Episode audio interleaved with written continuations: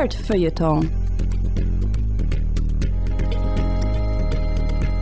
Mit Lele, Clemens und Maurice.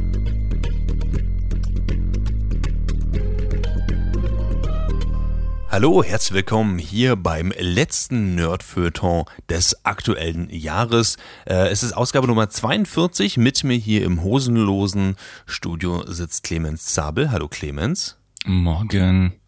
Und Lele Karl Lukas. Hallo Lele. Hello. Wir haben uns heute hier zusammengefunden, um ähm, so ein bisschen zu sinnieren, so wie alte weiße Männer das nun mal so machen. Ähm, jetzt, jetzt ist ja quasi ein komplettes Jahrzehnt an uns vorbeigezogen und wir so im popkulturellen, geistigen, naja, August haben uns gedacht, das können wir nicht einfach so stehen lassen. Wir müssen so ein bisschen zurückblicken und so ein bisschen mal gucken, wie hat uns das Jahrzehnt eigentlich geprägt? Und ähm, wir machen das folgendermaßen. Alle machen jetzt ja irgendwelche Listen, die, die besten und einflussreichsten Sachen aus dem letzten Jahrzehnt. Und je nachdem, welche Liste man davon ähm, so ein bisschen begutachtet, also ich habe zum Beispiel welche auf äh, Polygon unter anderem äh, mir, mir angeguckt, stimme ich meistens überhaupt nicht zu.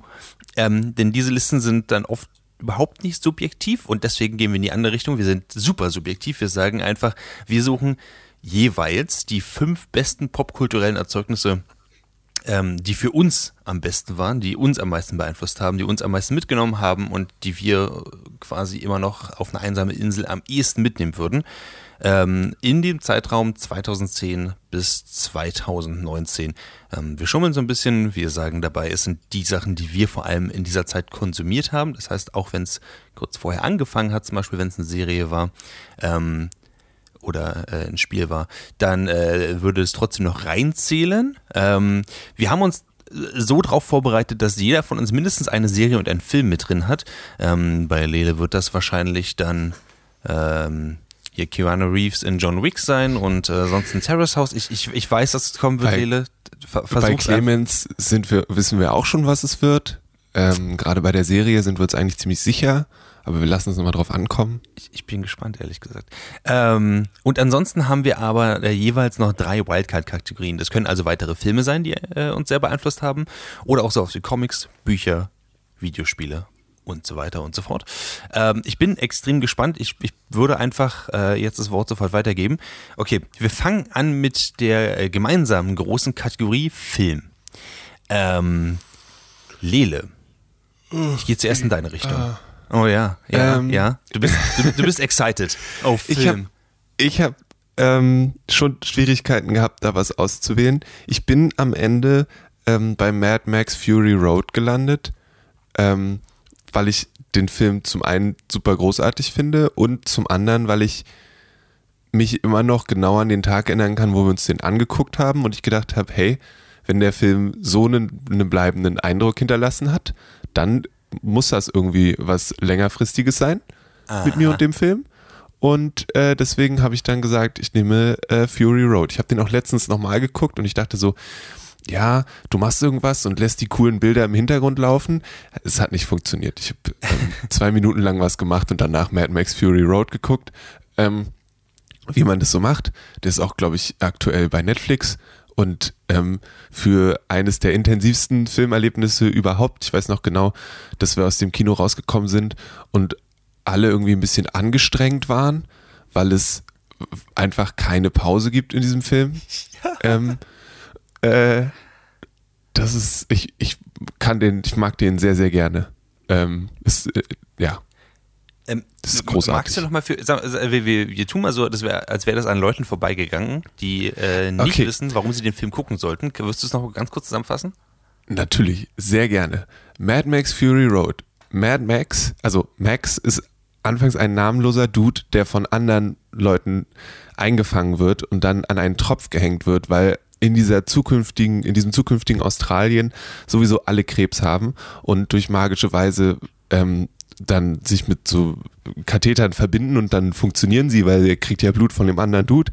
Ähm, mhm. Läuft also und dann fahren sie los und gleichzeitig gibt es eine Frau namens Furiosa, die die Frauen des äh, äh, lokalen Herrschers ähm, in die Freiheit entführen will. Und es gibt eine große Verfolgungsjagd und ständig explodieren Sachen und die haben alle Autos selbst gebaut und ganz viel praktische Effekte gehabt. Und Max sagt irgendwie vier Wörter in diesem ganzen Film und wird gespielt vom großartigen Tom Hardy, der, also eigentlich sind alle ziemlich großartig in diesem Film, von Tom Hardy, der eben, wie gesagt, Max spielt, zu Charlize Theron, die die Furiosa spielt. Ähm, und genau, sie fahren durch die Wüste, es gibt gigantische Stürme, ständig explodiert irgendwas und eigentlich reden sie so gut wie nie. Ähm, und es geht immer vorwärts. Dafür ist es auch viel also, zu laut den ganzen Film über, oder? ja. Also ich kann mich halt hauptsächlich an Motorengeräusche erinnern. Ich habe das Gefühl, wenn ich den Film, wenn ich nur das Poster sehe, dann rieche ich Maschinenöl und habe Sand im Mund. Ja, und es hm. sind so, ich, auch dieses, sagen, wie der, wie, ähm, jetzt fällt mir der Name gerade nicht ein vom, vom Bösewicht. Ähm, Immortan äh, Joe. Immortan Joe, genau. Wie der dann Mediocre ruft, weil irgendjemand nicht das geschafft hat, was er machen wollte und wie da irgendwie so eine ganze Mythologie und Religion um diese Person in so kurzer Zeit geschaffen wird, die dann einfach, die alle internalisiert haben und so weiter. Und das funktioniert einfach, find, also für mich funktioniert das verdammt gut. Und mir sind andere sehr gute Filme eingefallen, die ich gesehen habe. Ähm, aber dann habe ich überlegt, habe ich die Filme nochmal gesucht, um sie nochmal zu gucken? Mhm. Und war dann immer bei einem, hm, nee. Ich habe sie immer noch in guter Erinnerung, aber ich bin jetzt nicht losgegangen, um sie nochmal zu konsumieren. Und das ist bei Mad Max eben der Fall und deswegen wäre Mad Max dann für mich an dieser Stelle. Ich finde das, find das total geil. Ich stimme dir auch zu, das war ein fantastischer Film ähm, ich finde einfach geil, dass du es gerade so ein bisschen beschrieben hast wie ein aufgeregter Zwölfjähriger. Und das meine ich überhaupt nicht negativ. Ich fand es einfach nur, äh, du warst so kurz davor, noch Geräusche mit dem Mund zu machen. So, boom, dann, dann fahren die da durch, da gibt es eine riesige Verfolgungsjagd. Ähm, und das finde ich, das spricht extrem für den Film. Weil, man, ich, also mir geht's, mir geht's genauso. Ich, ich kann das nicht beschreiben, ohne, ohne halt ähm, sehr excited darüber zu sein, äh, was der Film für mich selbst bedeutet und, und wie der, wie, wie er auf der großen Leinwand gewirkt hat. Ich kann mich erinnern, wie ich in meinem ähm, Sessel äh, neben der Lele und, und langsam drin versunken war, ich sagte, okay, das ist zu viel. Das, ich glaube nicht, dass ich das jemals nochmal gucken wollen würde und ich glaube, ich habe seitdem nochmal zehnmal gesehen oder so. Also, ähm, ja, Kudos. Äh, guter Auftakt auf jeden Fall. Ähm, cool. Ähm, okay, dann gehen wir sofort weiter. Ähm, wir, wir haben noch eine Menge, um durchzuarbeiten. Äh, Clemens, hm? dein, dein filmisches, äh, cineastisches Erzeugnis, ja, ähm, aus, mhm. dem Letz-, aus der letzten Dekade. Was, was, was ist bei dir? Ah. ist ja ganz schön schwer. Ich fand, das war eine ganz schön schwere Aufgabe. Ich habe jetzt einfach äh, The Shape of Water genommen. Uh.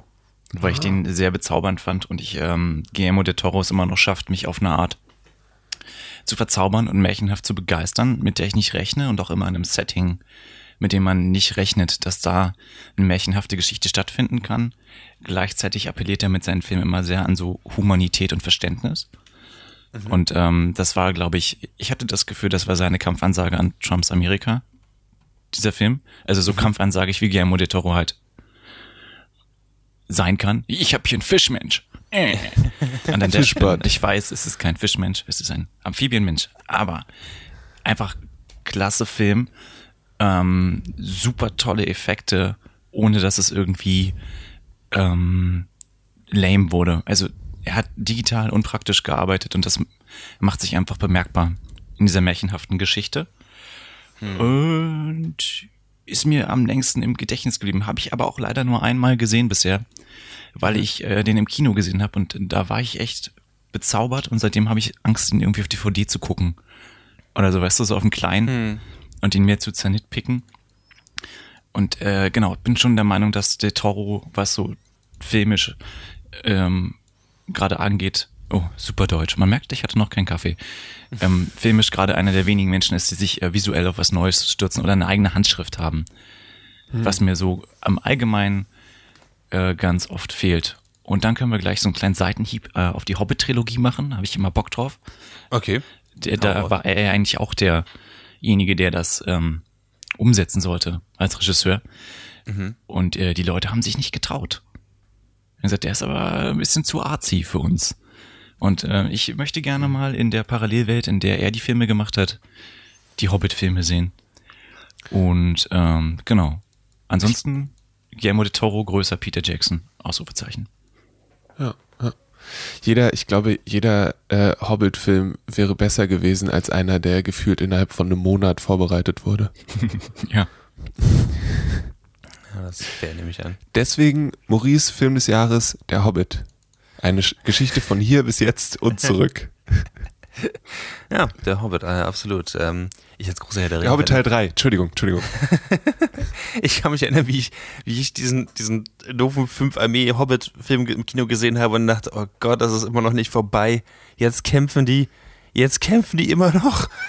ähm, und äh, wie ich einfach nur wirklich schnell gehen wollte. Aber nein, das ist äh, nicht mein, mein Film. Ähm, ich, an der Stelle muss man sagen, es ist ein bisschen unfair, weil ich, weil ich irgendwie auch einen der Filme aus, dem, aus, dem, aus der letzten Hälfte des Jahrzehnts genommen habe. Und ich überlege, ob es mir einfach mehr in Erinnerung geblieben ist, weil ich mich an sowas wie Praktikum zum Beispiel nicht erinnere. Oder nicht so gut erinnere. Und ich finde es auch ganz gut. Ah. Ähm, aber ich habe mir Baby Driver ausgesucht. Oh. Ähm, weil Baby Driver für mich was mit dem. Ähm, ich fange anders an. Also, Baby Driver geht, äh, hat an sich eine extrem flache Story, aber wird extrem schön präsentiert. Es geht um einen Getaway Car Driver ähm, namens Baby, der immer Musik hört und ähm, Edgar Wright ähm, hat das Ganze geschrieben und ähm, der Soundtrack ist so tief in dem Film integriert, dass so ziemlich alles auf dem Takt passiert. Und je öfter man diesen Film sieht, desto öfter fällt einem auf, dass kleine Handlungen, wie zum Beispiel das Aufheben von einem Kaffeebecher oder das kurze Ausweichen auf der Straße auch zu einem Takt passiert und äh, dass Lyrics von den Songs auf äh, Graffiti auf den Hauswänden stehen und sowas alles. Ähm, also ein kleiner, aber mit sehr viel Liebe gemachter Film, ähm, der für mich nochmal, also das ist so eine, also eine Liebeserklärung an das Medium Film und ich, ich finde einfach sowas total schön, wenn sowas mit so viel Sorgfalt passiert. Ähm, hat für mich eine, eine ähm, eine Menge äh, Charaktere nochmal, in, also eine Menge SchauspielerInnen nochmal in dem neuen Licht dargestellt, was ich sehr, sehr cool fand. Ähm, und das ist so ein Film, den ich mir eigentlich jederzeit angucken kann. Und ich, ich weiß nicht, wie oft ich mir diese Anfangsszene, ähm, die ist auf YouTube, diese Anfangs-Getaway-Drive-Szene äh, ähm, angeguckt habe, die ähm, einmal zu, zu Bell Bottoms, soweit ich weiß, losgeht. Ähm, und fand es einfach genial. Ich äh, habe den Soundtrack geliebt. Ich äh, habe den Film extrem genossen. Ich habe ich hab ihn zweimal im Kino gesehen. Ist aus dem Jahr 2017, also wie gesagt auch aus der zweiten Hälfte mhm. ähm, des Jahrzehnts. Aber ich, also ich, ich kann mir nicht, also wenn ich wirklich jetzt auf eine einsame Insel verfrachtet würde, würde ich das Ding mitnehmen. Hundertprozentig. Muss ja auch sagen, dass ja auch was, Musik, so, ja. was ja auch so ähm, ähm, Drive-Stunt-mäßig. Also habt ihr beide Filme rausgesucht, die ja da nochmal ganz neue Pionierarbeit geleistet haben. Hm. In dem Zeitalter von Fast and Furious, wo sie eigentlich alle nur auf so angedeuteten Autos am Set sitzen und der Rest dann digital gemacht wird, hm. haben ja äh, Mad Was? Max und Baby Drive. Tut mir leid, Lele, ja. Dir das zu sagen zu müssen. E.T. war auch kein echter Außerirdischer an der Stelle. äh, genau, dass die da nochmal wirklich mit Autos gearbeitet haben und mit echten äh, hm. Stuntfahrern. Hm. Ähm, stimmt, das war auch noch was, wo ich. Also, ich kann mich nicht erinnern, also außer Baby Driver und wahrscheinlich Fury Road, ähm, was der letzte Film mit einem Autostunt oder irgendeinem Stunt war, wo ich gesagt habe: Oh shit, das sieht aber gefährlich aus. Ähm, hm. was da muss ich immer noch an die Mission Impossible Sachen denken, weil der Tom Cruise ja, glaube ich, tatsächlich aus Flugzeugen rausspringt. Mhm. Das stimmt. Da gab es letztens mhm. ein sehr cooles kurzes Video davon, wie sie den Kameramann filmen, der hinter ihm aus dem Flugzeug springt. Und das, das ist halt super abgefahren, weil der hat die Kamera quasi auf dem Kopf. Mhm. Und ähm, die mussten das, also es ist ein Sonnenuntergang, das heißt, sie konnten das auch nur zu bestimmten Zeiten am Tag machen. Und dann gibt es so richtig, es ist so quasi eine Einstellung, die laufen umeinander rum und es gibt noch Kampfszenen und der Dude läuft die ganze Zeit hinterher und springt dann hinter ihm aus dem. Es ist echt abgefahren. Aber egal. Das ist quasi Kameraception. Ähm, Was ich übrigens an der Stelle, ich, ich finde es ganz witzig, ähm, dass das Wort Inception einfach so in den Sprachgebrauch reingegangen ist. Übrigens auch ein Film aus dem Jahre 2010 ich, ich freue mich so ein bisschen, dass keiner von uns den bisher gepickt hat. Vielleicht kommt es ja noch als eine, eine Wildcard von euch rein. Ähm, aber ich, ich äh, persönlich finde es immer interessant, wenn, äh, wenn der Sprachgebrauch sich anpasst. Ja. Und meistens benutzt man es falsch. ähm, wie zum Beispiel das Inception-Meme. Ähm, genau, das ist nur. Nee, exakt das. Ich glaube, nichts hat, hat, hat mehr Schaden an der Art, wie ich Trailer konsumiere, äh, gemacht. So wie Als Inception. dieser Soundtrack. Dieser, ja, meh, die ganze Zeit. Oh, krass. ich bin so offen. So Danke. Christopher Nolan. Ja, Danke. danke schön. Ist es nicht Hans Zimmer eigentlich, der Ja, schuld ist? Ach komm schon, Nein, können, wir nicht gemeinsam Christopher Nolan sein. hassen? Ich mag Lass Hans uns Zimmer. Christopher Nolan hassen. Ist doch vorbei für ihn. Das äh, hat's ja auch gesehen, also, das ist ganz ehrlich. Neuer Trailer für einen neuen Zeitreisefilm von Christopher Nolan. Aber über den reden wir beim nächsten Mal, denn Aber jetzt hatte- gucken wir zurück. Der, der hatte ein gutes Jahrzehnt, muss man einfach mal sagen, Christopher Nolan. Das stimmt. Also äh, Inception, dann hat er, ähm, Hm. Moment, ich gucke gerade nach, äh, Interstellar. Interstellar war auch ziemlich gut. Ähm, und hat auch ein, ein ziemlich geiles Genre aufgemacht, obwohl das war eigentlich eher Gravity, aber Interstellar war wirklich nochmal. Und äh, dann hat er Dunkirk gemacht. Ich weiß nicht, ob ihr den gesehen habt. Nee, ich habe mir gedacht, das muss ich mir nicht angucken. Also nicht, dass mich der Film filmisch nicht interessiert hätte, aber ich kannte halt die Geschichte geschichtlich Mhm. betrachtet und dachte mir, das äh, habe ich keinen Bock drauf. Das ist mir zu anstrengend. Ich will keinen Krieg in meinem Kino. Ist tatsächlich. Sagte er und schaute sich Mad Max Fury Road nochmal an. Das ist fiktiver Krieg. Das ist ganz was anderes. der ist, der ist nicht mediocre, so wie der Rest. Er, äh, Dunkirk plätschert wirklich so ein bisschen vor sich hin, obwohl er Leute erschossen werden die ganze Zeit. Ja. Okay. Ähm, okay, dann würde ich sagen, ähm, sind wir jetzt in der festen Kategorie Film durch. Jetzt kommen wir zu der ersten Wildcard-Kategorie, bevor wir alles zusammenarbeiten, abarbeiten. Ich äh, gebe das Wort wieder an Lele. Lele, eins der besten popkulturellen Erzeugnisse aus dem letzten Jahrzehnt. Go.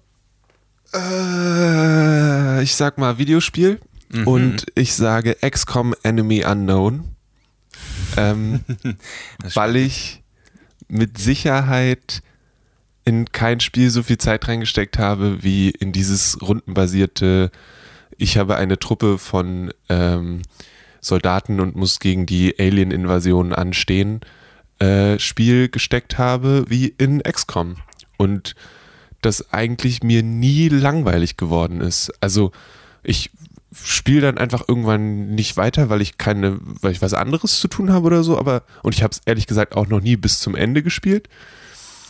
Aber ich habe mindestens gefühlt, also ich habe mehr als 100 Stunden da reingesteckt, was für manche dann wieder nicht so viel ist, aber für mich dann schon und ich habe eigentlich jede Minute genossen. Ähm, sowohl mit äh, an Enemy Unknown als auch mit Enemy Within, ähm, was dann die Erweiterung ist. Und äh, finde das ein äh, ziemlich fantastisches, großartiges Videospiel. Und bin jetzt auch am überlegen, ob ich es mir einfach nochmal hole, äh, um es dann auch auf der Konsole spielen zu können. Ähm, wenn es mir möglich gewesen wäre, hätte ich XCOM 2 gewählt, aber das geht nicht, weil das habe ich nicht oft genug gespielt. Ähm, aber das ist eine sehr gute Fortsetzung, die auch in diesem Jahrzehnt rausgekommen ist.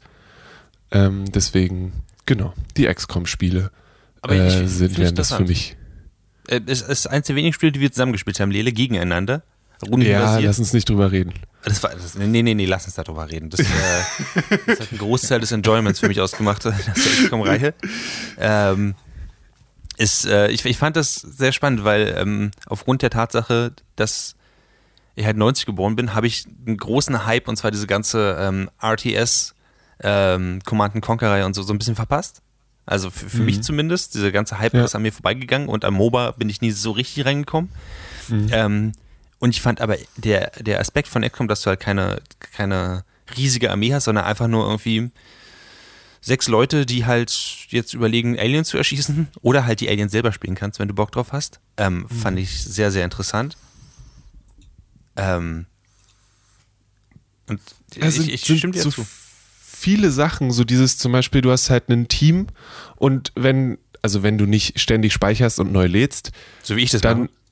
ähm, keine Ahnung, dann benennst du die Charaktere in deinem Team nach, also das macht man nur einmal, ganz am Anfang, weil man denkt, das ist bestimmt cool, mit seiner Familie durch die Gegend zu rennen. Oh Gott. Und dann kommt aber ein Sektoid um die Ecke und erschießt deinen Vater oder so und dann bist du so, oh fuck, der Charakter ist jetzt wirklich tot und kommt auch nie wieder und du kommst dann in deinem in deiner Basis an der an dem einen Raum vorbei, wo so die wo so Plaketten an der Wand hängen, wo die ganzen äh, äh, XCOM-Soldaten drauf sind und Soldatinnen, die du verloren hast und dann stehen da die Namen nochmal.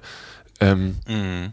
Und so, also einfach so viel daran hat mechanisch für mich total gut funktioniert, auch wenn ich oft genug geflucht habe, weil da stand 90-prozentige Trefferchance und alles hing davon ab, dass er jetzt wirklich trifft und dann schießt er natürlich daneben und danach geht alles den Bach runter und du musst irgendwie versuchen, doch noch rauszukommen.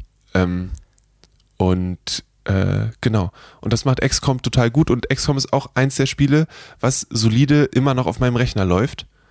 Ähm, auch wichtig. Und auch für jedes System portiert wurde. Also wenn ich irgendwann demnächst den Schwung zu Linux mache, XCOM funktioniert auch für Linux. Ich kann es mitnehmen.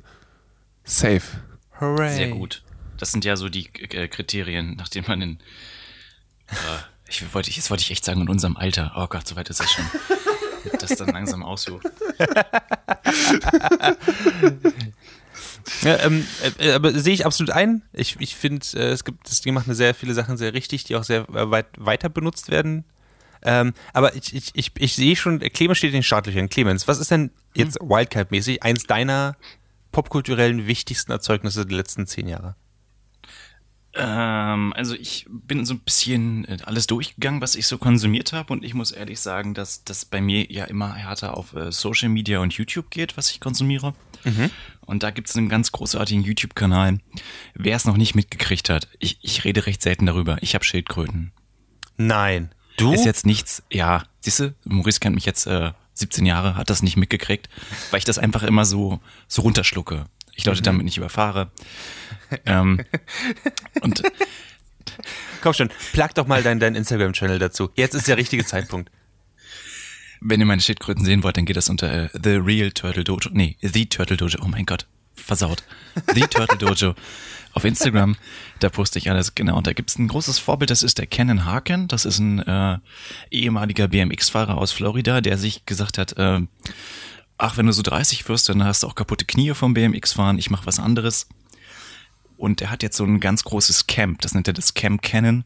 Und da züchtet er ähm, Schildkröten, Schlangen, Echsen aller Art, die, ähm, die ähm, gehen dann teilweise zurück in die Natur, um gefährdete Bestände zu schützen. Teilweise verkauft er die an, an Menschen. Einige behält er natürlich. Also er hat äh, eine Galapagos-Riesenschildkröte, die bleibt einfach bei ihm.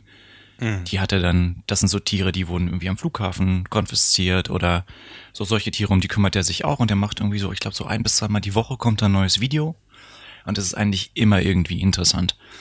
Denn ihm wird irgendwie eine Schildkröte zugeschickt und dann sagt er, dann macht er so ein Unboxing-Video und er sagt so, ah, cool. Der Halter hat mir gesagt, die Schildkröte ist gesund. Liebe Zuschauer, diese Schildkröte ist nicht gesund. Und dann erklärt er, warum. So, das ist ein also Stein. Ist, es ist immer sehr, sehr lehrreich. Oder er sagt so, hey, morgen bauen wir ein neues ähm, Außengehege für die Galapagos-Riesenschildkröten, ich nehme euch einfach mal mit. Und solche Geschichten. Es ist immer unheimlich inspirierend. Ähm, hat in mir so ein bisschen den Wunsch erweckt, auch so einen ganzen Park voller Schildkröten in Florida zu haben. Eines Tages, eines Tages. Aber er hat so ein, es ist wie so ein kleiner Jurassic Park, den er sich da gebaut hat. Und ich freue mich eigentlich immer, wenn es ein neues Video gibt, weil die Videos auch äh, technisch einwandfrei sind. Er hat, wann immer es geht, einen Kameramann, der ihn filmt. Er macht nicht diese typische äh, Selfie-Haltung. Manchmal auch, aber das hat mehr für so Live-Videos. Mhm. Ähm, er hat verstanden, dass ein Intro nicht länger sein sollte als 10 Sekunden. So und solche Geschichten. Also die Videos sind immer recht kurzweilig. Selbst die langen 20 Minuten Videos kannst du dir hintereinander weg angucken. Und äh, ja, wenn ihr mal Bock habt, dann guckt doch rein und lasst mich wissen, ob das auch was für Menschen ist, die nicht so Reptilien besessen sind wie ich. Kannst aber ich sagen, finde, das wie der Channel heißt? Hm? Der Channel heißt Camp Cannon. Camp also Camp Cannon. Hm? Aber alles mit K. K-A-M-P. K-E-N-A-N. Camp Cannon. Und so heißt er auch auf äh, Instagram. Okay. Ähm, sweet. Ähm, hat mich echt jetzt überrascht, dass du, dass du den Menschen ausgewählt hast. Ähm, ich hätte auch eher mit Casey gerechnet. Ich auch. Okay. That's like. Aber also ist, ist cool. Das, das klingt auf jeden Fall noch was, was, was ich überhaupt nicht auf dem Schirm hatte. Ja. ähm, was das Ganze auch sehr angenehm macht. Ich dachte Ähm. mir, die offensichtlichen Sachen hebe ich mir für später auf. Nein, am Ende, äh, die, die letzten drei Sachen von Clemens sind einfach äh, Star Wars, ähm, äh, irgendwas von Marvel, ähm, ähm, Ant-Man und äh, Iron Fist. Terrace In den letzten zehn Jahren habe ich auch Luft sehr genossen. Popkulturell auch Erzeugnis. wertvoll gewesen. Ähm, genau. Äh, ah, genau, Ja. jetzt. Ähm, mein, meine, meine erste Wildcard-Kategorie kommt jetzt. Ich, ich dränge mich mal in den Vordergrund. Ähm, ich gehe auch in die Richtung Computerspiele und ähm, ich hau die Mass Effect-Trilogie äh, auf die Liste, bevor Lele es machen kann. ähm, das, äh, der, erste Teil ist so ein bisschen eigentlich vor unserem Cut-Off-Date ähm, rausgekommen, aber Mass Effect 2 und 3 sind auf jeden Fall in der letzten Dekade rausgekommen. Gerade Mass Effect 2 wird von äh, vielen Menschen, mir übrigens auch als eins der besten RPGs, die ich je gespielt habe, ähm, bewertet. Wobei die RPG-Elemente jetzt nicht wirklich krass im Vordergrund sind, aber ich mag das sehr simple Kampfsystem. Ich mag vor allem aber dieses Space, diesen Space Opera Gedanken, dieses, diesen Gedanken, dass man eine eigene Ragtag Crew hat, mit der man durchs, durch die Galaxie rumfliegt und sie am, am Ende retten soll. Ähm, eine Menge Sachen wurden da von dem Entwickler BioWare sehr richtig gemacht. Ähm, Ja. Es ist sehr modular. Es bringt, finde ich, immer was, das nochmal neu zu spielen, weil es so viel zu entdecken gibt da drin und so viele kleine, so viele kleine Dialoge, die man die am, am Anfang nicht, äh, nicht mitbekommen hat. Ich mag sehr, dass es mittlerweile tatsächlich bin ich da so ein bisschen rausgewachsen, aber ich mochte damals extrem sehr, dass es dieses äh, System gab zwischen Paragon und Renegade, also gut und böse. Und es gab eindeutig gute und eindeutig böse Sachen. Gute Sachen, wenn du halt irgendein, irgendwas gefunden hast oder die Fisch gefüttert hast, das waren dann, hast du Punkte für gut bekommen. Und wenn du die Reporterin, die dir böse Fragen gestellt hast, eine reingehauen hast, dann war das definitiv eine böse Aktion. So eine Sachen halt. Ähm, aber generell haben sich, die, diese, diese Crew, die du zusammengesammelt hast, hat sich halt extrem echt angefühlt. Also es hat für mich mit der Immersion extrem gut geklappt und gerade Mass Effect 3 hat das Ganze auf einem, auf einen Höhepunkt dann aufgebaut, der, äh, der so gut war. Also ich habe bei vielen Charakteren ähm, immer noch im Gedächtnis, wie das Ende ihrer persönlichen Storyline aussieht. Ähm, ob das jetzt äh, Tali ist zum Beispiel oder äh, je nachdem, wie man sich entscheidet, auch ähm, wie es mit äh, Miranda weitergeht und so. Also es ist die, die, oder die, die haben alle eine, eine sehr eigenen, einen sehr eigenen Charakter und das habe ich in einem Computerspiel selten gesehen tatsächlich. Also auch für Bioware ähm, geht es bei anderen Spielen, sowas wie Dragon Age zum Beispiel oder auch Mass Effect Andromeda in eine ganz andere Richtung. Ähm, und das fand ich halt dazu, dass sie halt, dass sie halt dieses ganze Universum darum aufgebaut haben. Das war einer der wenigen Computerspiel, also äh, wenigen Novels, die ich auch gelesen habe, aus dem Computerspiel Oh. heraus, einfach weil es mich interessiert hat, weil das Universum für mich so echt und greifbar gewesen ist. Und das war, glaube ich, der Anfang der Decade. Von daher, ähm, ja, Mass Effect. Wenn ihr es noch nicht gespielt habt, spielt es. Überspringt vielleicht den ersten Teil, aber äh, lest euch die Zusammenfassung durch und dann spielt Teil 2 und 3. Da kann man sehr leicht ein paar Stunden, vielleicht auch 100 Ja. Stunden reinpacken. Und aber wenn ihr den ersten Teil überspringt, was auch absolut verständlich wäre, macht euch trotzdem Gedanken, weil es gibt so ein paar Entscheidungen, die ihr im ersten Teil trefft, die dann für den zweiten äh, Auswirkungen haben. Und äh, es lohnt sich dann doch drüber nachzudenken, was ihr davon wählt, ähm, weil ein paar Sachen dann besser funktionieren, wenn ihr wisst, was da genau passiert ist. So kryptisch, wie man nur sein kann, Lele. Ähm, ja, nee, ich weiß, ich weiß noch genau, wir, wir haben ja vor einer Weile, ähm, habe ich ja nochmal angefangen, Mass Effect 2 zu spielen und da haben wir Mhm. nochmal drüber geredet. Ähm, da haben wir auch drüber geredet, wie so die, die Darstellung von verschiedenen weiblichen Persönlichkeiten in den Mhm. Spielen ist. Ähm, oder auch äh, so, und aber für mich ist es auch ein super beeindruckendes Spiel. Ähm, und eben auch wegen so emotionaler Sachen, die das Spiel unglaublich gut macht, die sonst irgendwie nicht so, ich nicht so oft erlebt habe, einfach in Videospielen. Also deswegen sage ich das eben mit dem, wisst, was in dem ersten Teil passiert ist, weil man kann im ersten Teil zum Beispiel gibt es eine Entscheidung zwischen zwei äh, Soldaten, also einer Soldatin und einem Soldaten, die von Anfang an mit auf dem Schiff sind und ähm, je nachdem, wie das verläuft und wie auch unter Umständen eine Beziehung zu einer von den beiden Personen entsteht oder nicht entsteht, ähm, trefft ihr die Person im zweiten Teil wieder. Und dann ist es so ein, du warst ganz lange weg, du hast nicht Bescheid gesagt, dass du wieder am Start bist und du bist jetzt mit vermeintlichen Terroristen unterwegs. Was ist hier eigentlich los? Und es war so eine Konfrontation, die ich super beeindruckend fand. Hm. Ähm, und das, das ist eine Sache, die, die sehr wenige Spiele so für mich gemacht haben. Ähm, und da ist Mass Effect auf jeden Fall ganz, ganz groß.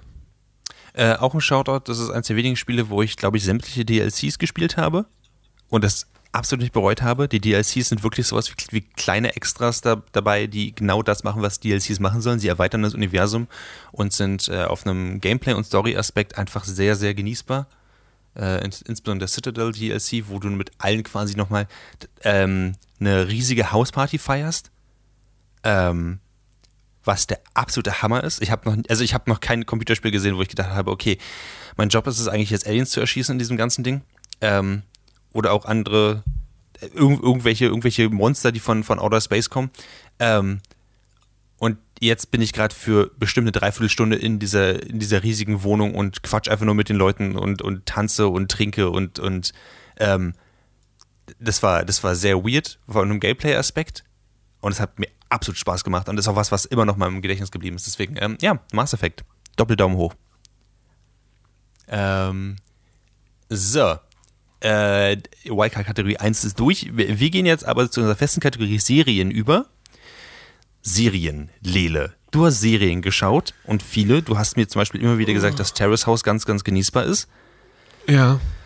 Ah, bitte sag Serien nicht, dass ist- Terrace House schwierig. auf deiner Liste ist. Bitte, bitte. Das wäre jetzt ein bisschen zu offensichtlich.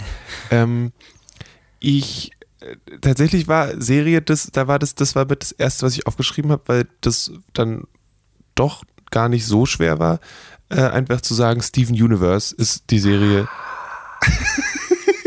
Fucker. Und jetzt bin ich Maurice zuvor gekommen und das ist äh, ein gutes Gefühl. ähm, Ich schneide es im Nachhinein um, dass ich das zuerst gesagt habe. Hau raus. Aber wir können uns das ja auch teilen, das ist ja überhaupt kein Problem. ähm, Steven Universe ist eine äh, Cartoon Network Serie.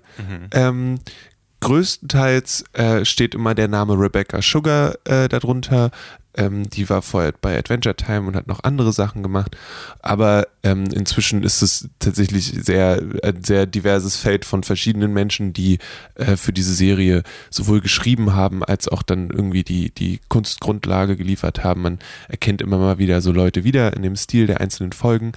Ähm, großartige Serie über eine kleine, etwas äh, unübliche Familie aus einem äh, Jungen und ähm, drei äh, Edelsteinen, die äh, durch äh, Körper aus Licht ähm, verkörpert werden und durch die Galaxie fliegen und Abenteuer erleben und ganz viel über Freundschaft äh, reden und über Familie eben und über Liebe und meistens ihre Probleme dadurch lösen, dass sie am Ende drüber reden und weniger dadurch, dass sie sich kloppen. Sie kloppen sich auch, aber öfter lösen sie den Konflikt dann tatsächlich, indem sie drüber reden.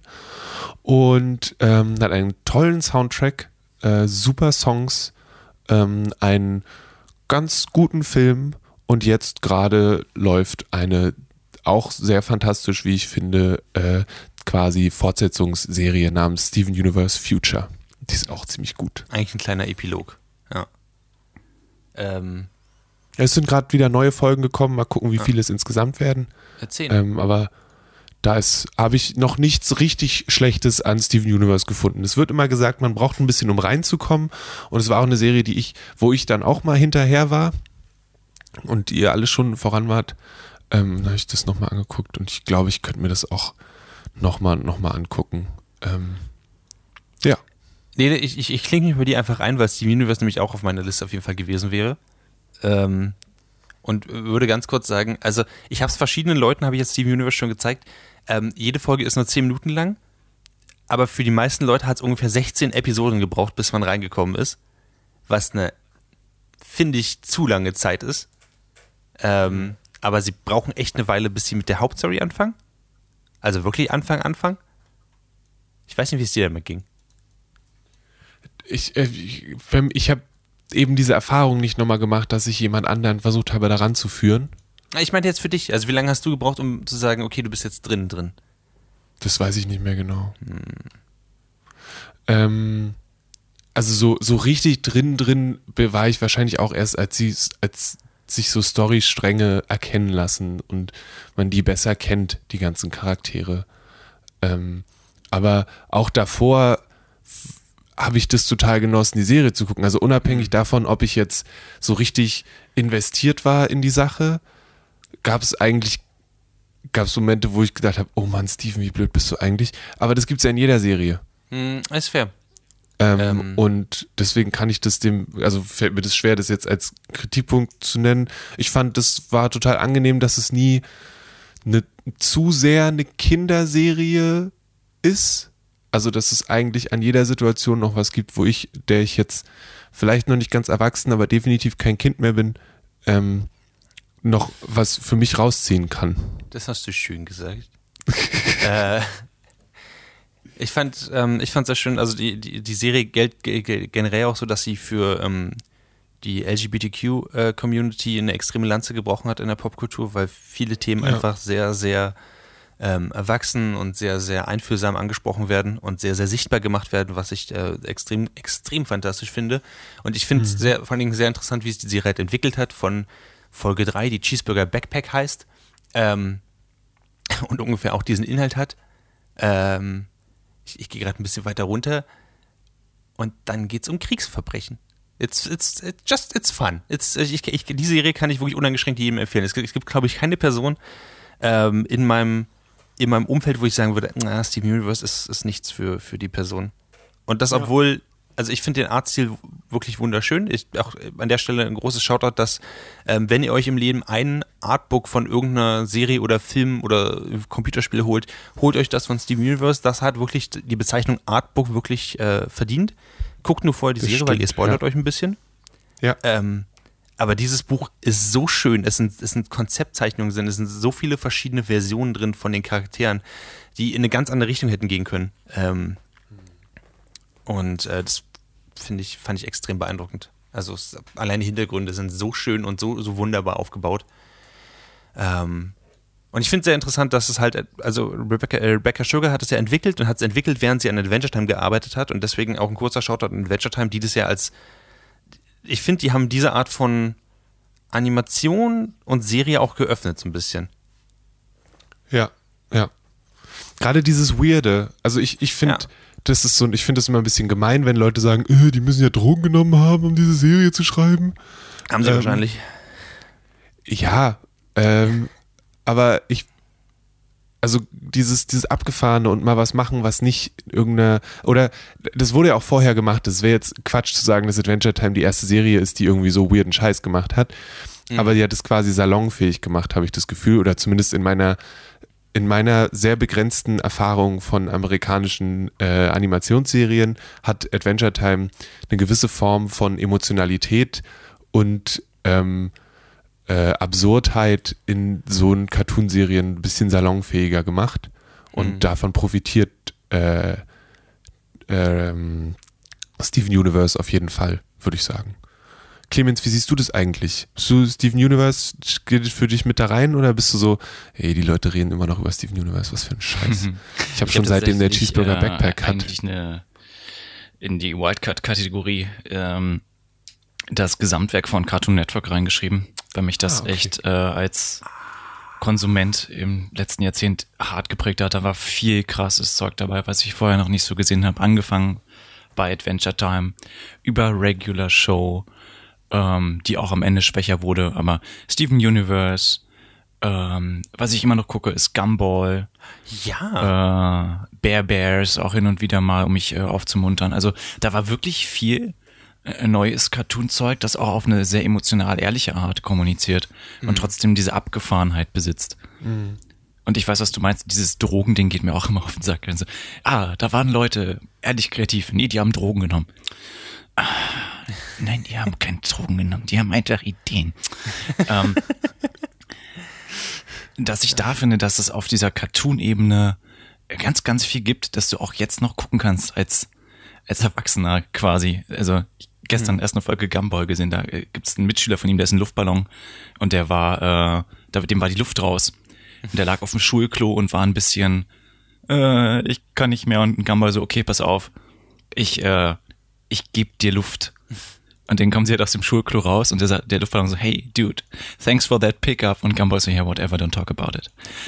Und du denkst du so, wow. Ah. Okay. Ähm, so kleine versteckte, hin und wieder äh, vielleicht versaute Witze, aber das, ähm, die das Gesamtwerk äh, nicht angreifen dadurch. Finde ich ganz krass. Also da finde ich, haben Cartoonserien in den letzten zehn Jahren eine sehr krasse Gratwanderungen bekommen, die ich wirklich bewundernswert finde.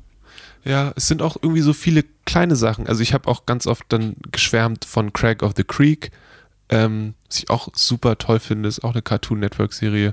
Und ich glaube, es gibt auch mega viele Sachen, die gar nicht in diese äh, so weit vordringen, dass wir sie dann auch wahrnehmen, weil sie hier irgendwie nicht, also ich weiß nicht, ob ihr noch lineares Fernsehen habt, aber ähm, ich sehe halt dann da keine Cartoons und wenn die nicht irgendwie eine gewisse Größe erreichen, kommen sie bei mir nicht an.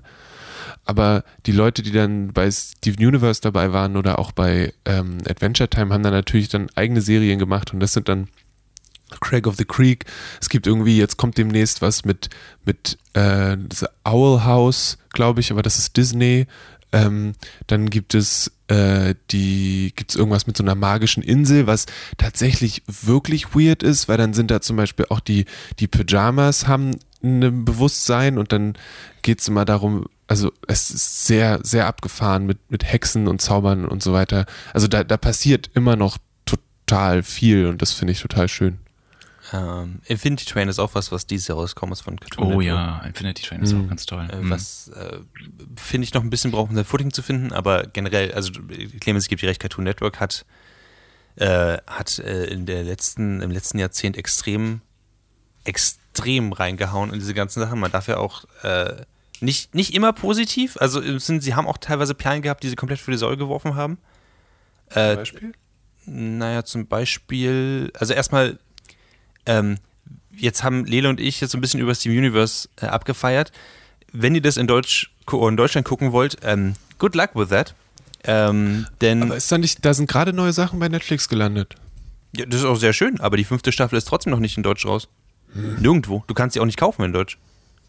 Und die erste Staffel ist auch immer noch umsortiert. Weil sie meinen, "Na, das macht ja überhaupt keinen Sinn, so wie es angefangen hat. Nun, die, diese Rebecca äh, Zucker, die weiß ja gar nicht, was richtig deutsches Fernsehen ist. Das stellen wir mal um.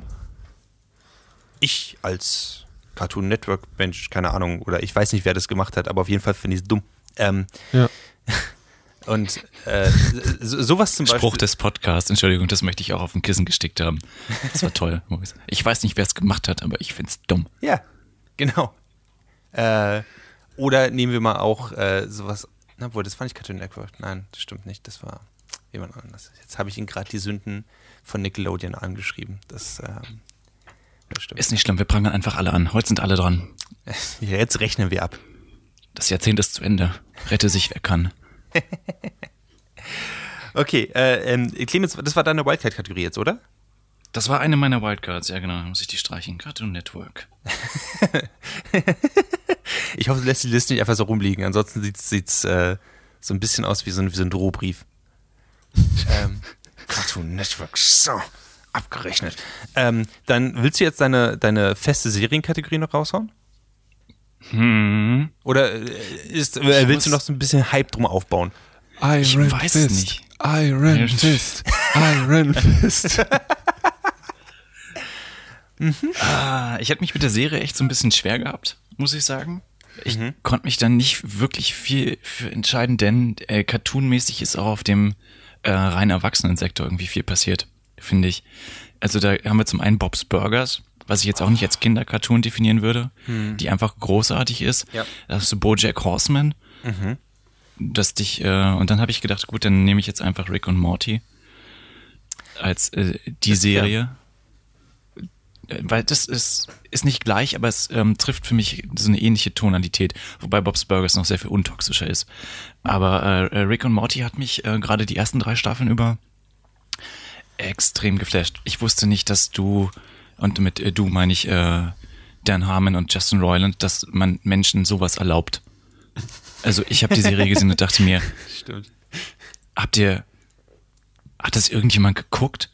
Haben die das, haben die das heimlich hochgeladen? Oder, äh, nee, das läuft auf Adult Swim. Okay. Hm. Gut. Und ähm, also bis zum Ende von Staffel 3 waren die auch durchgängig gut, muss ich sagen. Und auch auf eine nihilistische Let's fuck with your mind Art gut. Also nicht nur der Humor war irgendwie was Neues, sondern auch äh, die Tatsache, dass sie durchaus Science-Fiction-Stories erzählen, die nicht dumm sind. Ja, das Im Gegenteil, die oft einen, Was eine soll richtige das jetzt Finesse bitte haben. bedeuten? Was? Nein, für eine Ko nicht, nicht, dass Science-Fiction-Geschichten dumm sind, Lilly. Ich meine, dass du äh, da oft so ein ähm, Cartoon-Dings hast und dann rotzt das Science-Fiction-Ding so am Ende ein bisschen mit, weißt du? Und sie geben sich nicht wirklich Mühe. Ja. Aber bei Rick und Morty habe ich immer das Gefühl, dass äh, das von Fans gemacht ist des Genres, die das äh, deshalb so ein bisschen auf die äh, Schippe nehmen wollen. Ähnlich wie jetzt Spaceballs oder so. Da hat ja Mel Brooks auch gesagt, so ja, er mag das ja eigentlich, dieses Genre, und nur deshalb kannst du das ja machen, weil sonst wirst du zynisch.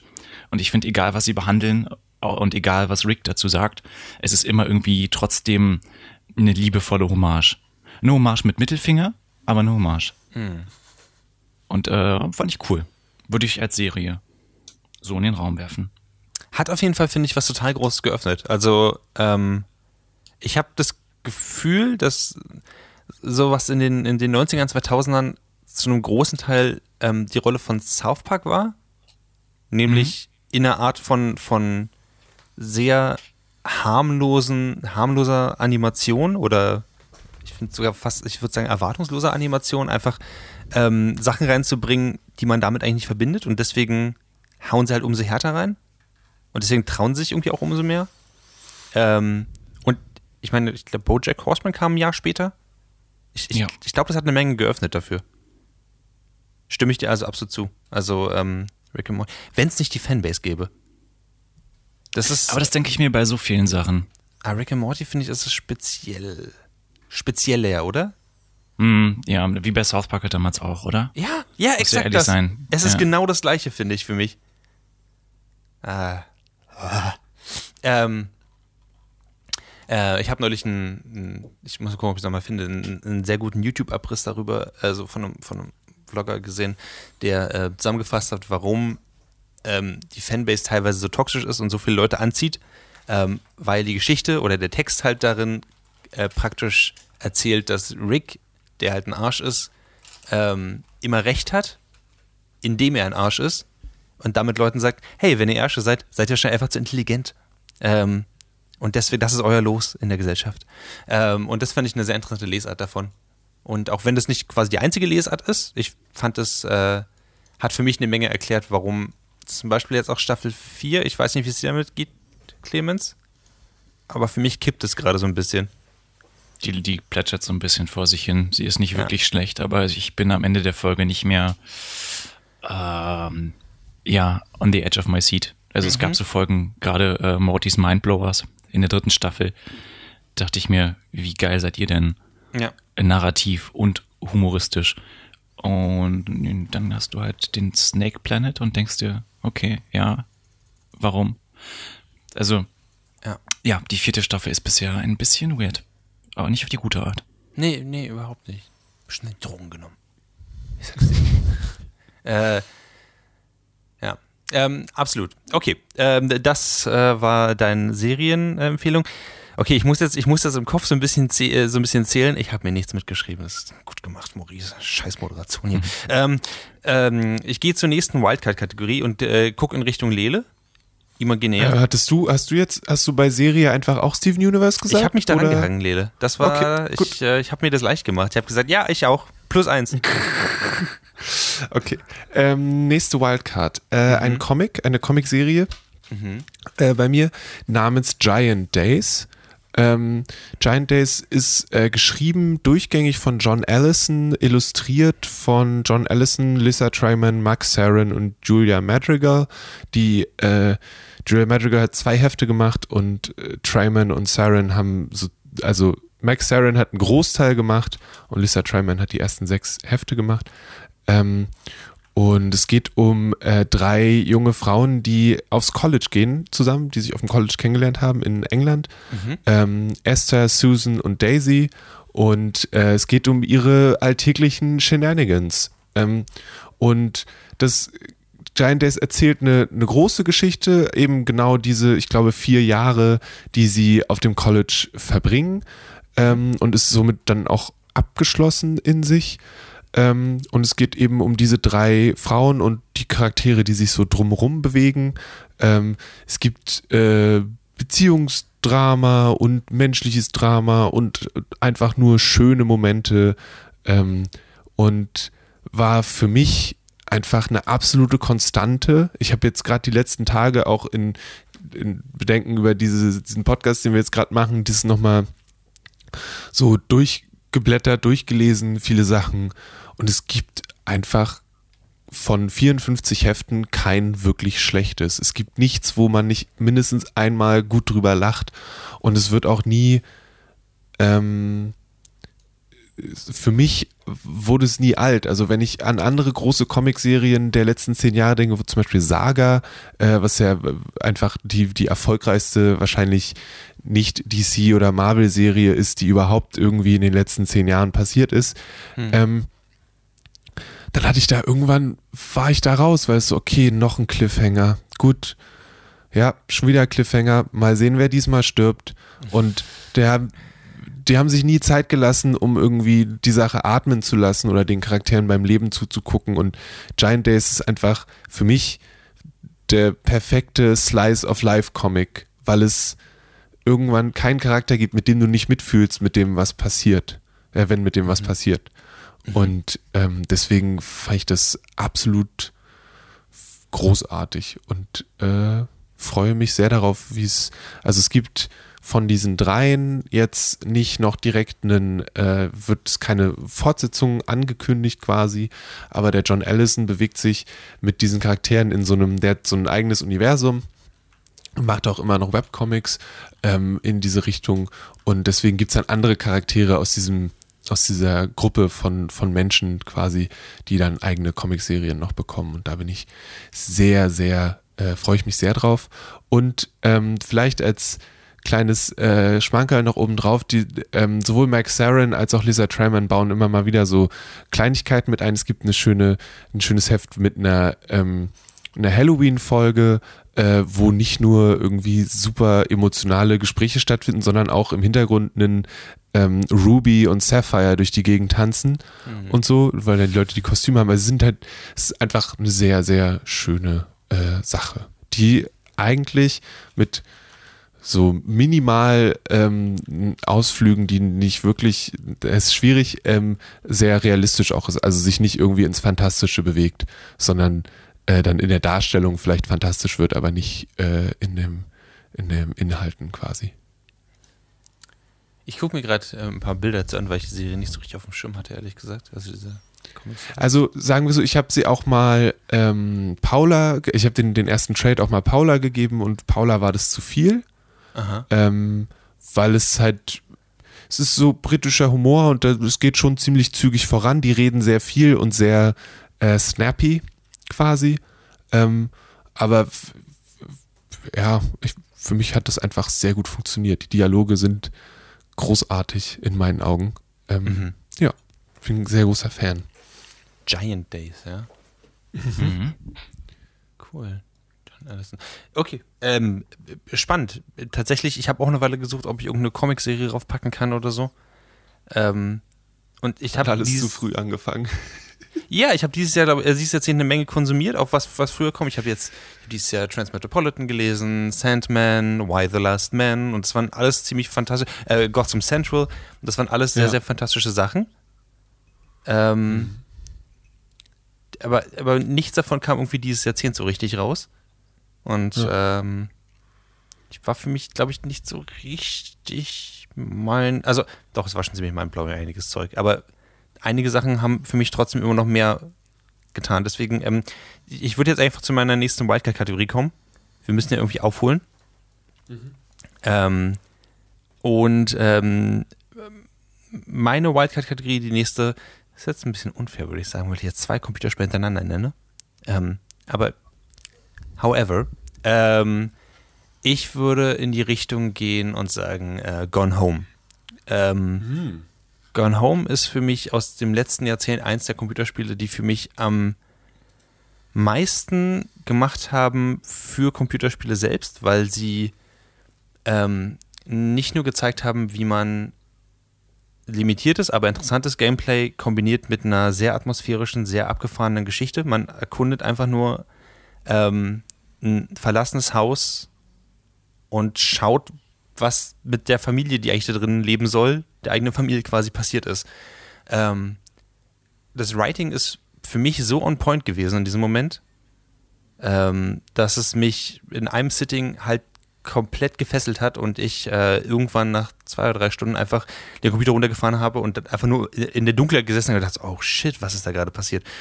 Und ähm, ich kann mich, also selten können Computerspiele sowas für mich machen und deswegen werte ich es für mich persönlich eben auch über sowas wie ähm, Zelda Breath of the Wild, was eine wundervolle 80 Stunden lange Experience war, die ähm, wirklich so, eine, so ein Liebesbrief an Computerspiele generell war und dann Exploration und so und das war alles total toll, aber Gone Home hat dieses prägnante Gefühl auf zwei Stunden so komprimiert, wie es sonst nichts anderes geschafft hat und deswegen ähm, würde ich es an dieser Stelle einfach gerne nochmal pitchen. Das war ziemlich fantastisch, ehrlich gesagt. Hm. Gone Home ist eins der wenigen Computerspiele, die ich in den letzten zehn Jahren gespielt habe. Oh. Äh, auf deinem Sofa. Oh ja. Mit dir, äh, der jede äh, Gesichtsregung meinerseits beobachtet hat. äh, das war ein tolles Spiel mhm. und äh, eine sehr äh, einzigartige Erfahrung. Aber nee, Gone Home ist, habe ich äh, echt überlegt, ob ich mir das mal kaufe, sogar. Weil ich die ganze Zeit neben dir gesessen habe und dir den Nacken geatmet habe. Ja, und einfach mal in Ruhe zu Hause spielen wollte, ohne dass der Creep auf dem Sofa da. Nee, ähm, war eine tolle Erfahrung und es gibt auch eine wirklich schöne Collectors Box, muss man sagen. Ja, das stimmt. Und äh, das ist auch echt ein Spiel, das ich schon Leuten empfohlen habe. Ja. Kann ich verstehen. Ist auch wirklich so, so ein, so ein es, es hinterfragt so ein bisschen nochmal, was ein Computerspiel eigentlich ist. Und es ähm, hat sehr viele Leute sehr wütend gemacht, was meistens ein Zeichen dafür ist, dass äh, da irgendwas richtig gemacht wird. Ähm, das hat die richtigen Leute wütend gemacht. Das hat die oder? richtigen Leute wütend gemacht. Und ja. danach kamen halt auch viele, die so, die Anführungszeichen Walking Simulator, also sowas wie Firewatch zum Beispiel nochmal raus oder auch Tacoma, die ich auch alle sehr genossen habe, aber nichts hat, hat so für mich dieses, dieses das Genre definiert, an sich ist ja einfach nur First-Person Exploration, aber dieses Genre so definiert, wie es eben Gone Home getan hat. Und äh, das war, mhm. ist für mich durchaus einen Menschen nochmal wert. Ähm, ja. So, ich würde sagen, wir müssen jetzt zu, ich, ich überlege jetzt gerade, wie wir, wie wir jetzt am ehesten weitermachen. Ich glaube, wir haben alle ja, noch eine Clemens Wildcard. hat noch eine Wildcard, oder? Ich habe noch eine Wildcard aufgeschrieben, dann bin ich thematisch komplett durch. Genau, da machst du jetzt eine Wildcard, Mr. Äh, Mr. Clemens. Äh, deine letzte Wildcard, was ist popkulturell für dich wichtig gewesen in den letzten Jahrzehnten? Yeah. So, ich habe so Revue passieren lassen und dann, ähm, ich mag ja Filme, ich mag Filme machen. Stimmt, dann gibt es einen Filmemacher, der hat sich ja hingesetzt und hat sich gesagt, ey, ich zeig euch mal, wie mein Leben so ist. Und das ist dann die Tischweiger Masterclass geworden. Über die spreche ich heute nicht.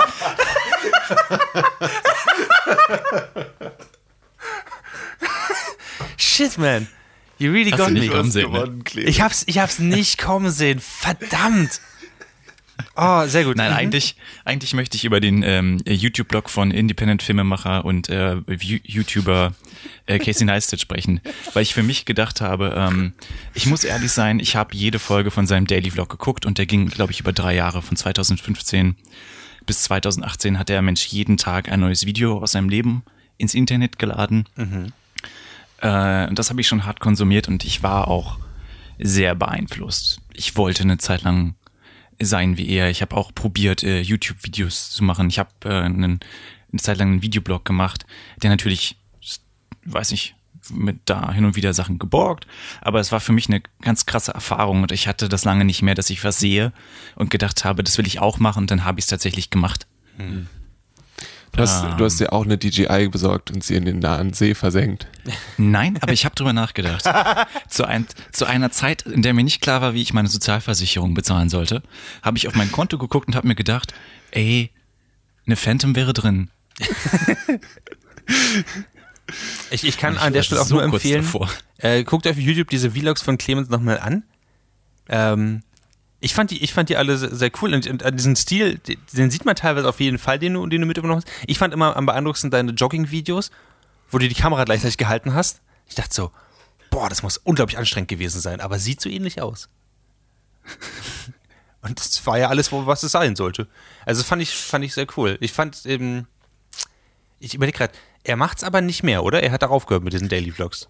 Mit den Daily Vlogs hat er aufgehört. Er macht jetzt noch so ein paar, aber er ist jetzt auch nach LA gezogen und ähm, es ist alles nicht mehr so das Gleiche. Er hat nicht mehr das Studio in New York. Und äh, er hat versucht, ein Video-Startup zu machen, ist gescheitert, hat es gescheitert. verkauft äh, und hat dann irgendwie auch einen exklusiven Deal mit irgendwem, oder? Mit CBS oder so. Mit CBS, genau. Er macht jetzt äh, Beam News gibt's noch. Also er hat ja dieses diese App entwickelt, die ich auch eine Zeit lang hatte, wo du dir einfach also Beam Me Beam, mhm. wo du dir einfach das Smartphone irgendwie an den Körper gehalten hast und dann hat's auch live aus deinem äh, Leben gebroadcastet. Ähm, ja, nee, daraus ist so eine Art äh, News-Plattform geworden, zusammen mit CBS. Mhm. Genau. Also was mich an den Menschen halt immer begeistert hat, war, dass der immer Elan hatte oder zumindest sich so präsentiert hat. Ähm, gibt viele Dinge, da bin ich überhaupt nicht mit ihm einer Meinung. Er meinte zum Beispiel, dass man, wenn man wenig Schlaf hat, einfach im Verhältnis mehr Sport machen muss. Dann ist man genauso wach. Und ich dachte mir, Dude, sorry, aber so siehst du halt in manchen Videos auch aus. Also de dein Körper müsste sich auch irgendwann mal entspannen können. Oh, du isst schon wieder den ganzen Tag nur Süßkram. Gut. Ähm, das ist so dieses, dieses weite Feld, auf dem er unterwegs ist, dass ich zum einen denke, Mann, der hat so eine krasse Arbeitsmoral, der macht so krasse Videos und auf der anderen Seite denke ich mir, der lebt hart ungesund und ich glaube, wenn der 35 ist, hat er einen Herzinfarkt. Hm. Wie alt ist dieser Mensch? Okay. 38. er hat seit drei Jahren Herzinfarkte, meine Güte. Dafür sieht er noch echt gut aus. Ja. Ähm, wie sieht es bei dir aus, Clemens? Jetzt, jetzt, er hat ja diese Daily Vlogs nicht mehr. Äh, wirst du diese Lücke jetzt füllen? Machst du noch weiter mit Daily Vlogs? Ich, ich habe so ein bisschen Bock drauf, das nochmal zu sehen, ehrlich ich gesagt. Ich Bock nochmal Vlogs zu machen, aber ich, äh, ähm, Dailies sind echt hart. Hm. Und ähm, vielleicht ist mein Leben dafür auch einfach nicht interessant genug. Also, du könntest, ich bin halt auch nicht den ganzen Tag mit einem elektrischen Skateboard in New York unterwegs. Ich bin nicht lebensmüde und muss das filmen. Du könntest ähm, quasi äh, einmal ähm, so von der Seite so ein bisschen filmen, wie du an einem Computer was machst. Und mhm. dann lädst du dieses Video einfach in unterschiedlichen Geschwindigkeiten, je nachdem wie der Tag verlaufen ist, täglich hoch und dann fasst es das ganz gut zusammen. Ja. Na, mal sehen. Ich habe das nicht abgeschrieben. Es wird wahrscheinlich nicht daily werden, aber ich glaube, was so das Videoproduzieren angeht, bin ich nicht komplett weg vom Fenster. Nice. Hm. Nice. Das war meine letzte Wildcard. Waren oh, das jetzt ja. fünf Sachen? Durchaus. Das waren fünf Sachen. Ja. Ich habe fünf Sachen vorgestellt. Ich habe das abgehakt. Cool. äh, okay, dann Lele, äh, dein, deine Wildcard? Letzte? Ähm, die letzte. Hm. Jetzt, ich habe mir zwischendurch noch was aufgeschrieben und ich bin mir jetzt aber nicht ganz sicher, ob ich das noch. Nee. Ähm, ich habe, äh, das ist ein Buch äh, von Joe Walton, das heißt Among Others. Ähm, es geht um eine junge Frau in äh, Wales, beziehungsweise in England, ähm, der, des Kalten Krieges quasi, die ähm, von ihrer Mutter äh, weggeht, weg will, nach einer äh, traumatischen Erfahrung und dann ähm, in einer Boarding School landet, quasi in einem Internat. Und es ist ihr Tagebuch.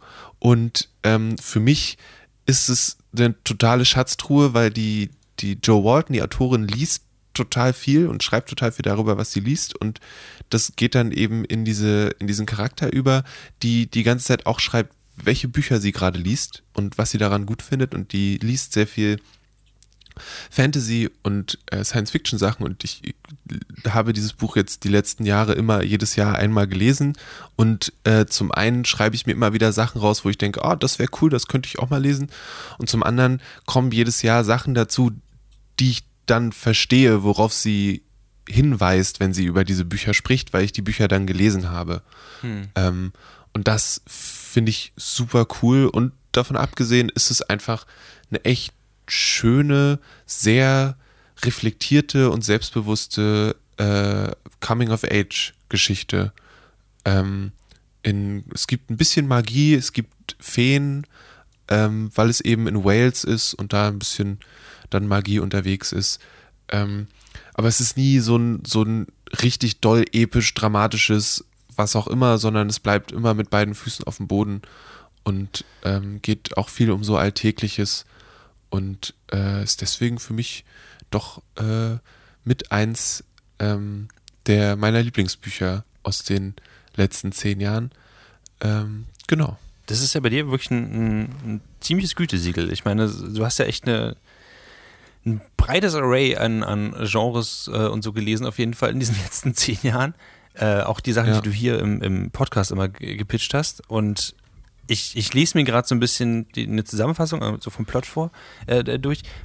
Ähm, ist es für dich, ist es eher traurig schön oder ist es spannend schön? Ist es einfach nur schön schön? Was, was genau hat es ist, Also es hat, es hat traurige Züge, weil es, also weil es ihr einfach nicht gut geht in vielerlei Hinsicht. Also äh, ihre Mutter ist eine Psychopathin und die Leute, zu denen sie dann kommt, wollen sie eigentlich nicht und stecken sie deswegen in diese, in dieses Internat aber sie macht sich so ihr eigenes, sie baut sich ihr eigenes Ding auf und findet Freunde und Freundinnen und ähm, macht ihr eigenes Ding aus. Und deswegen ist es nie so, so super irgendwie deprimiert oder für mich zumindest nicht, sondern eher so bekräftigend.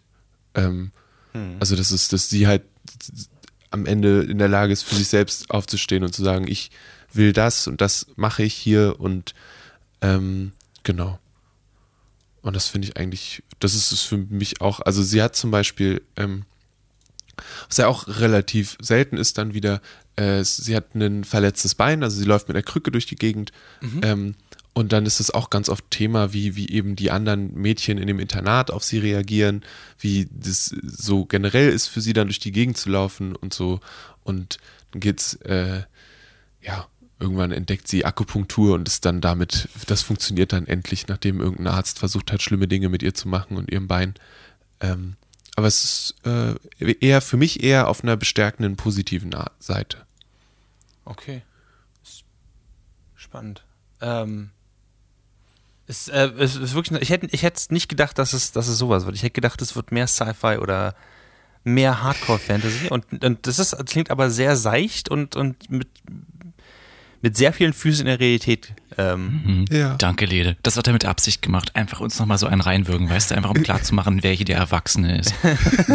Lass die anderen mal YouTuber und Cartoons empfehlen. Ich ja. hier so, ich hab so ein Buch. Genau.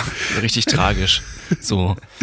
Also, das, das darf man jetzt auch nicht. Es, es, es steht trotzdem mit beiden Füßen auch in Sci-Fi und Fantasy, weil sie halt die ganze Zeit klassische Sci-Fi-Sachen liest. Also dann erzählt mhm. sie eben davon, wie Heinlein das und das macht und das und das am besten macht und das wieder weird ist oder und so weiter. Also das, das ist da nicht weg. Und was du meintest mit den, mit den Hardcore-Sci-Fi-Sachen und so, ich bin auch, ich bin äh, häufig von Regal zu Regal gegangen und habe überlegt, was denn davon so wirklich so, so groß, groß ist. Und mhm. dann ist mir aber nichts nochmal eingefallen, wo ich sagen würde, da lese ich das ganze Buch gerne nochmal. Zum Beispiel bei Patrick Rotfuß und der, der Name des Windes und auch den Wise Man's Fear. Da würde ich, gibt es Auszüge, die ich total cool finde, die ich nochmal lesen würde, weil ich die mhm. super schön fand. Aber das ganze Buch als Ganzes steht, es ist nichts, wo ich sage, ja, das muss ich jetzt nochmal lesen oder so. Ähm, genau. Und bei Among Others habe ich überhaupt kein Problem damit, das nochmal zu lesen. Auch in Gänze. Ha. Huh. Äh, ist interessant. Ähm, hat, mich, hat mich fast so sehr überrascht wie die Till Schweiger Masterclass von Clemens. Das ist, äh, äh, aber auf eine, auf eine gute Art. Wenn, wenn das von dir diesen Staple bekommt, tatsächlich, glaube ich, sollte ich mich da mal ranwagen, weil du hast mir auch vor kurzem ähm, Strange Practice empfohlen. Ja. Was ich sehr genossen habe. Ich bin jetzt, ich bin endlich durch damit. Nice. Ja. Ist schön, oder? Das ist, am Ende so ein richtig so ein, so ein, so ein warmes Gefühl, finde ich, was dieses Buch bei einem hinterlässt. Und das ist auch nicht so häufig. Stimmt. Das Ende war ein bisschen kitschig. Aber ansonsten. Ja, natürlich, natürlich. Das ist ja auch das Schöne daran. okay, ähm, dann komme ich, komm ich zu, zu meiner letzten Kategorie äh, und äh, dem beinahe Ende dieses, dieses Podcasts. Ähm, also erstmal, ich wollte nicht noch ein Computerspiel nehmen. Ich hätte es machen können, aber ich habe mich bewusst dagegen entschieden. Äh, ich wollte nicht noch eine Serie nehmen, obwohl Avatar Korra das mehr als verdient hätte, dass ich sie hier benenne. Ähm, Aber ich habe mich als Wildcard dafür entschieden, äh, wie ihr vielleicht gemerkt habt, meine ganzen Sachen, die ich hier gewählt habe, sind so ein bisschen vor allem mit, mit also sehr hartem Eskapismus drin von der, von der realen Welt. Ähm, deswegen habe ich mir ausgewählt, äh, wir haben Mitte 2016 damit angefangen, Dungeon Dragons zu spielen. Und die fünfte Edition von Dungeon Dragons, die 2014 erschienen ist übrigens, äh, ist deswegen äh, meine letzte Wildcard und popkulturell eine der größten Errungenschaften für mich aus dem letzten Jahrzehnt. Ähm, Ja. diese Art von einfach zu benutzendem, also sehr leichten Tabletop-Rollenspiel. Also einfach, man sitzt mit einem Stift, Papier und einem kleinen Regelwerk um den Tisch und erzählt irgendwie gegenseitig, wie cool der eigene Charakter jetzt gerade was macht oder wie hart er irgendwas verkackt gerade.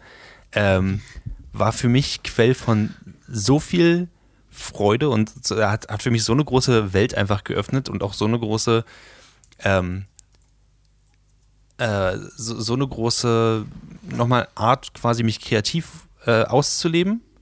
Also wenn man Karten erstellt und dann Leute mit irgendwelchen Twists überrascht, die man heimlich von anderen Fantasy-Serien geklaut hat oder so. Ähm, hm. Es hat für mich außerdem in der Zeit, in der ich langsam jetzt erwachsen werde, der, der Körper altert so vor sich hin, ich bin jetzt 29, äh, Leute haben immer weniger Zeit füreinander und so, war es für mich eine extrem schöne Konstante, sowas zu machen und zu sagen, hey, wir kommen jetzt alle zusammen, wir setzen uns um den Tisch und für vier Stunden quatschen wir einfach miteinander. Ähm, was für mich super wichtig war ähm, und was mir total Spaß gemacht hat und was für mich auch Spaß gemacht hat, mit anderen Leuten, also gerade mit meinen engsten Freunden, halt damit zu interagieren, was sie so ausgedacht haben und was sie so für cool halten. Ähm, und ich habe das wirklich, ich habe es wirklich genossen. Da ihr diese Leute seid, mit denen ich das größtenteils gemacht habe, Lene und Clemens, ähm, wäre es gut, wenn ihr mich Sollten wir zustimmt. dir jetzt beipflichten. Ja, das wär- das wär- das wär angenehm. Ja, Ansonsten gebe das dir genossen. absolut recht. Das ist, äh, das waren also auch so generell die, die Tage oder Abende, die wir mit Rollenspielen verbracht haben. Das kann man jetzt lesen, wie man will, wenn ich das so sage. Ähm, waren schon ziemlich äh, fantastisch generell. Äh, Sehr viele coole Sachen erlebt. Ähm, davon, dass wir bei meinen Eltern in der Küche saßen und ihr beide nicht sicher wart, ob ich jetzt einfach schlecht gelaunt bin oder mein Charakter schlecht gelaunt ist, ähm, Ja. weil ich mich weiter ins Dunkle meiner Zelle zurückgezogen habe. Ich bin immer noch nicht Oder sicher. ob wir ähm, eine äh, auf einer Riesenschildkröte gereist sind ähm, und dann vor einem Cliffhanger waren und immer noch nicht wissen, was nach diesem Cliffhanger passiert. Ähm, oder ja, es war war- ist schon schon sehr viel sehr coole Sachen passiert. Oder natürlich Maurice, der eine Axt geworfen hat. Das war Okay. Shadowrun, das war was ganz anderes. Ich Tatsächlich, dachte, es geht um die Gesamterfahrung. Ich fand, wir haben Ja, da stimmt. sehr viele schöne Gesamterfahrungen gemacht. Ob es jetzt Shadowrun war oder Dungeons and Dragons oder ähm, jetzt auch Tales from the Loop. Mhm. Das war alles immer, immer irgendwie spannend. Stimmt. Aber also, ähm, für mich war es so, hätte, wäre die fünfte Edition von Dungeons Dragons nicht so einsteigerfreundlich ähm, und nicht so leicht umzusetzen, glaub, weiß ich nicht, ob ich bei Tabletop-Rollenspielen geblieben wäre. Und ich weiß auch nicht, ob ich so viele Leute dafür hätte begeistern können, ähm, auch das zu spielen. Ähm, aber äh, absolut richtig. Ich habe generell alles, was wir in diese Richtung gemacht haben, sehr genossen. Ähm, und finde auch cool, dass wir das immer noch weitermachen. Ja. Ähm, und oh mein Gott, ich habe mich jetzt in, in diesen Jahren eigentlich in, in, in so viele verschiedene Systeme noch eingelesen. Einfach weil ich Bock habe, das einfach noch zu erweitern. Ich habe mir jetzt einen, äh, einen Kickstarter unterstützt, wo ich jetzt ein nordisches Tabletop-Horror-RPG ähm, gemacht wird von dem gleichen Macher, der Tales from the Loop gemacht hat. Da habe ich sehr Bock drauf. Das wird sehr gut. Gleiche, leichte System. Jedenfalls, äh, ja, Dungeon Dragons, äh, fünfte Edition. Nice. Super. Ja, ja, ja, ja. Ich habe noch, jetzt alle können wir Bescheid, noch, ne? können wir noch, noch so ähm, Das, ne? äh, Sachen sagen, die uns, während wir drüber geredet haben, aufgefallen sind, dass wir sie vergessen haben und die irgendwie jetzt im Hinterkopf rumgeistern? Terrace House, Lele will nochmal über Terrace House sprechen. Nein, ich möchte Gravity Falls sagen, Ah, ja, passt ganz gut rein gerade. weil Stimmt. Ähm, die Serie einfach wirklich großartig war und ich glaube, wir haben die ja auch alle geguckt und waren super Mehrfach. begeistert. Maurice hat immer noch ein Schwein auf seinem Sofa liegen wahrscheinlich. Ähm, Mhm. Und äh, Ich habe es jetzt aber, also sie ist mir jetzt erst, während wir vorhin über die Serien gesprochen haben, ist sie mir noch eingefallen und ich war so, verdammt, ähm, da war noch was. Hättest du dafür was anderes rausgeworfen, Lele? Das ist eben, das, das finde ich total schwierig, weil ich glaube nicht so, aber wenn ich jetzt, wenn ich jetzt Steven Universe und Gravity Falls gegeneinander aufwiegeln müsste, oh mein Gott, würde, glaube ich, mein Kopf platzen. Spannend. Wäre für mich Steven Universe, also wäre für mich keine Competition. Heben wir uns einfach fürs nächste Jahr auf. Wir machen so einen Wandplatz Leles Kopfcast. Schöne Idee. Und mir ist noch was eingefallen, was mich über die letzten zehn Jahre auf jeden Fall stark begleitet hat, und das ist One Piece. Und zwar der Manga. Weil das einfach eine qualitativ hochwertige Konstante war in den letzten zehn Jahren, die, ich, äh, die mich wöchentlich äh, großartig unterhält. Äh, Finde ich spannend, dass du da immer noch drin bist. Also ich, hab, ich hätte Bock reinzugehen, aber ich habe einfach keine Lust, ab Chapter 400 weiterzulesen. Ähm, Du, ich kann dir, ich, mir fehlen ungefähr fünf Bände, den Rest kann ich dir gerne geben. Schaffst du. nein, nein. Wir ziehen jetzt auch den Stecker, weil sonst Ja. sitzen wir noch bis 2030 hier bei bei Lele immer noch Moment, so. funktioniert Top ist mir 5 nicht so, dass man einfach danach weiterredet, was einem noch gefällt? Weil ich wollte noch... Man redet einfach immer weiter, oder? Mir sind auch gerade neue Sachen eingefallen. Ich habe Was mir gestern noch so einen Fussel aus dem Bauchnabel Clemens? gepopelt und der war auch sehr unterhaltsam. Wir könnten das sonst machen, dass wir einfach weiterreden und äh, in der Postproduktion es einfach langsam leiser wird. Ein Fade-Out. Ähm, nein, wir machen das richtig und zwar äh, erstmal bedanken wir uns bei euch allen für die letzten zehn Jahre, dass ihr äh, uns Eufeln hier zugehört habt. Denn sowohl der Podcast als auch unsere Radiosendung existieren noch nicht ganz zehn Jahre, wurden aber auf jeden Fall im letzten Jahrzehnt gestartet. Von daher, yay. Danke für euch da draußen. Ähm, wir hoffen, wir machen das noch weitere zehn Jahre weiter.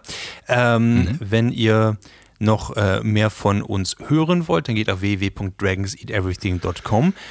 Und wenn ihr richtig, richtig geil sein wollt, äh, nehmt euch doch vielleicht was fürs neue Jahr vor, äh, wie zum Beispiel ihr unterstützt eure, na, ich würde nicht sagen Lieblingscreator, aber zumindest eure, naja, finde ich nicht ganz scheiße Creator. Ähm, und äh, hinterlasst uns auf iTunes zum Beispiel eine Bewertung mit fünf Sternen und einen netten Satz. Und dann kann Lele oder Clemens das mit sexy Stimme vorlesen. Lele, ich habe dich jetzt dazu geedit. Einfach, ähm, weil ich dachte, ich muss die Anti so ein bisschen erhöhen, so ein bisschen, so ein bisschen noch, einen- noch einen kleinen extra Anreiz geben. Ja, neues Jahrzehnt, neue Ufer. Also Ja. Ich, ich würde noch ganz, ich komme nicht davon los, aber was war das Schlimmste, was ihr im letzten Jahrzehnt erlebt habt? Außer Prakti.com. die Amtseinführung von Donald Trump vielleicht? Popkulturell. Die Amtseinführung von Donald Trump vielleicht? Ich fand auch den popkulturellen Umgang damit irgendwie schräg. Fair. Fair. Ähm, ich ich kann es wirklich nicht. Till Schweiger Masterclass, ich weiß es nicht. Ich, ich, tatsächlich. Äh, Irgendwann. ich, will- ich, will- nee, Moment, nee, nee, nee, ich weiß was. Es ist, es ist, es ist Terrace House und John Wick. Und nicht, weil ich die beiden Sachen gesehen habe oder eine Meinung habe, sondern einfach, weil ihr nicht aufhört, darüber zu reden. Und jetzt habt ihr soweit, dass ich darüber rede. Deswegen. Äh, Sehr gut, sehr gut. find Das ich- ist wahrscheinlich dann, dann noch eine, eine Honorable Mention, ist die Tatsache, dass wir es geschafft haben, popkulturell Maurice in die richtige Richtung zu bewegen. Clemens, Internet High Five. Sehr gut. Ich werde ich werd noch einen extra Sound hier reinfügen, dann in der Postproduktion. In diesem Sinne, ich bedanke mich sehr bei euch allen ähm, fürs Mitmachen und fürs Zuhören natürlich. Ähm, und ansonsten sehen wir uns hier äh, im neuen Jahrzehnt wieder. Und bis dahin sage ich Tschüss und äh, danke an Lele, danke an Clemens.